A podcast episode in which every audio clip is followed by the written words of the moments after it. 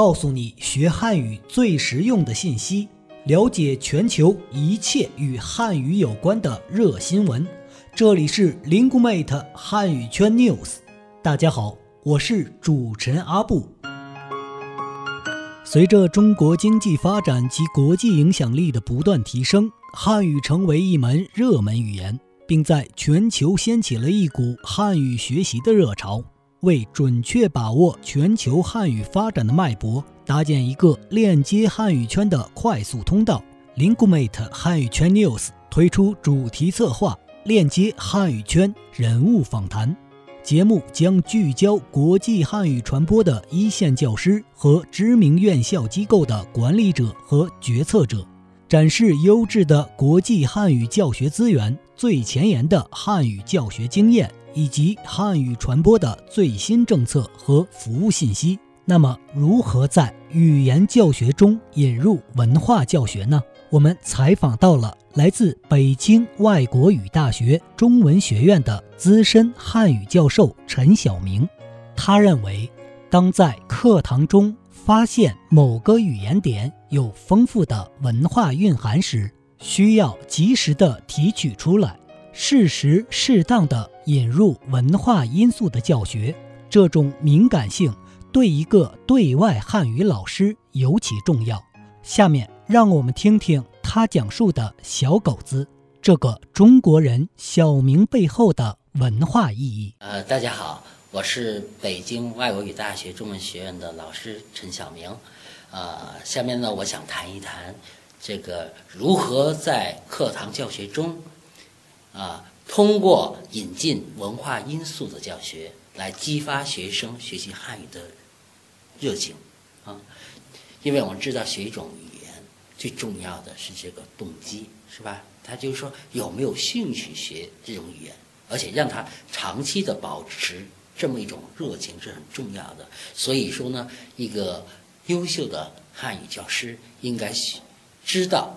啊，应该。注意在课堂教学中适时的引进这个文化因素的教学，比如说啊，有一次我就进行教学的时候，有学生就问我这么一个问题，他说：“老师，这篇课文的后面啊出现了一个称谓词，比如说小狗子，然后课文的注释是这是一个小名，说中国人给小孩起的一个。”不是正式的一个名字，叫小名，也叫乳名啊，表示一定的亲近。当时学生就觉得很奇怪，他说：“老师啊，我知道这个中国人的心目中，狗是一个不好的动物，对吧？比如说狗东西啊，狗男女等等这东西都狗不太好的。那么在课文里边，为什么它是表示一定的啊一定的亲近呢？那么这个时候，老师就应该很敏感的。”抓住这么一个文化点，其实这个狗啊，啊，特别是这个小名，它里边会蕴含有一些文化的因素在里边的。这个时候，我就适时的引入了文化因素的教学，我就告诉学生，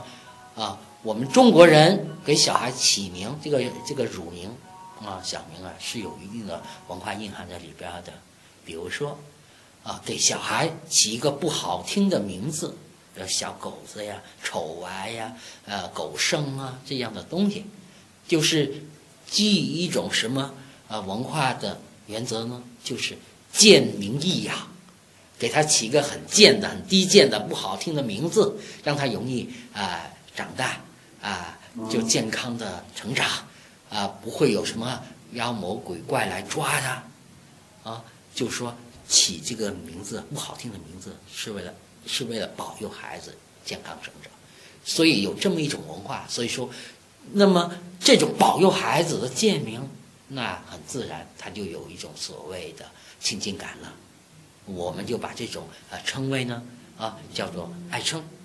啊表达亲人对孩子的一种啊期望。所以说，我们告诉学生啊，学生就明白哦，本来小狗狗是不太好的一个动物，但是用在这个小名里边，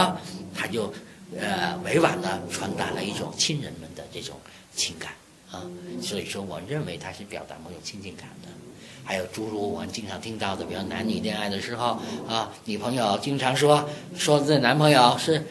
笨蛋、傻瓜这些这种好像是骂人的话，但是他也委婉的传达出了一种亲近，对吧？他不是真骂，也是只是以示啊以骂示爱，所以这是跟我们中国的这种传统文化，中国人的这个汉民族的文化心理是有关的，因为我们有一种这样的共同的民族心理吧，叫打是疼，骂是爱，所以说。这种情况下的这种啊昵称骂人的称呼啊，可能是能委婉的传达出某种啊亲近感的。所以说，我认为一个优秀的对外汉语教师应该有这种敏感性。就一旦遇到这样的啊情况，就是说这个语言里边有比较丰富的文化蕴含的时候，要及时的提取出来进行讲解。这样的话，学生觉得哎呦啊中国啊。的文化，呃，汉语真的非常有意思，这样他就对我们汉语，啊，就有一种啊热情，有一种想学习的这种激情。所以说，好的老师应该要学会怎么在语言教学中适时的、适度的引进文化因素的教学。好，您刚才收听的是由 Lingumate 出品的汉语圈 News 特别节目。链接汉语圈人物访谈，更多汉语圈热话题，请继续关注我们的节目。拜拜。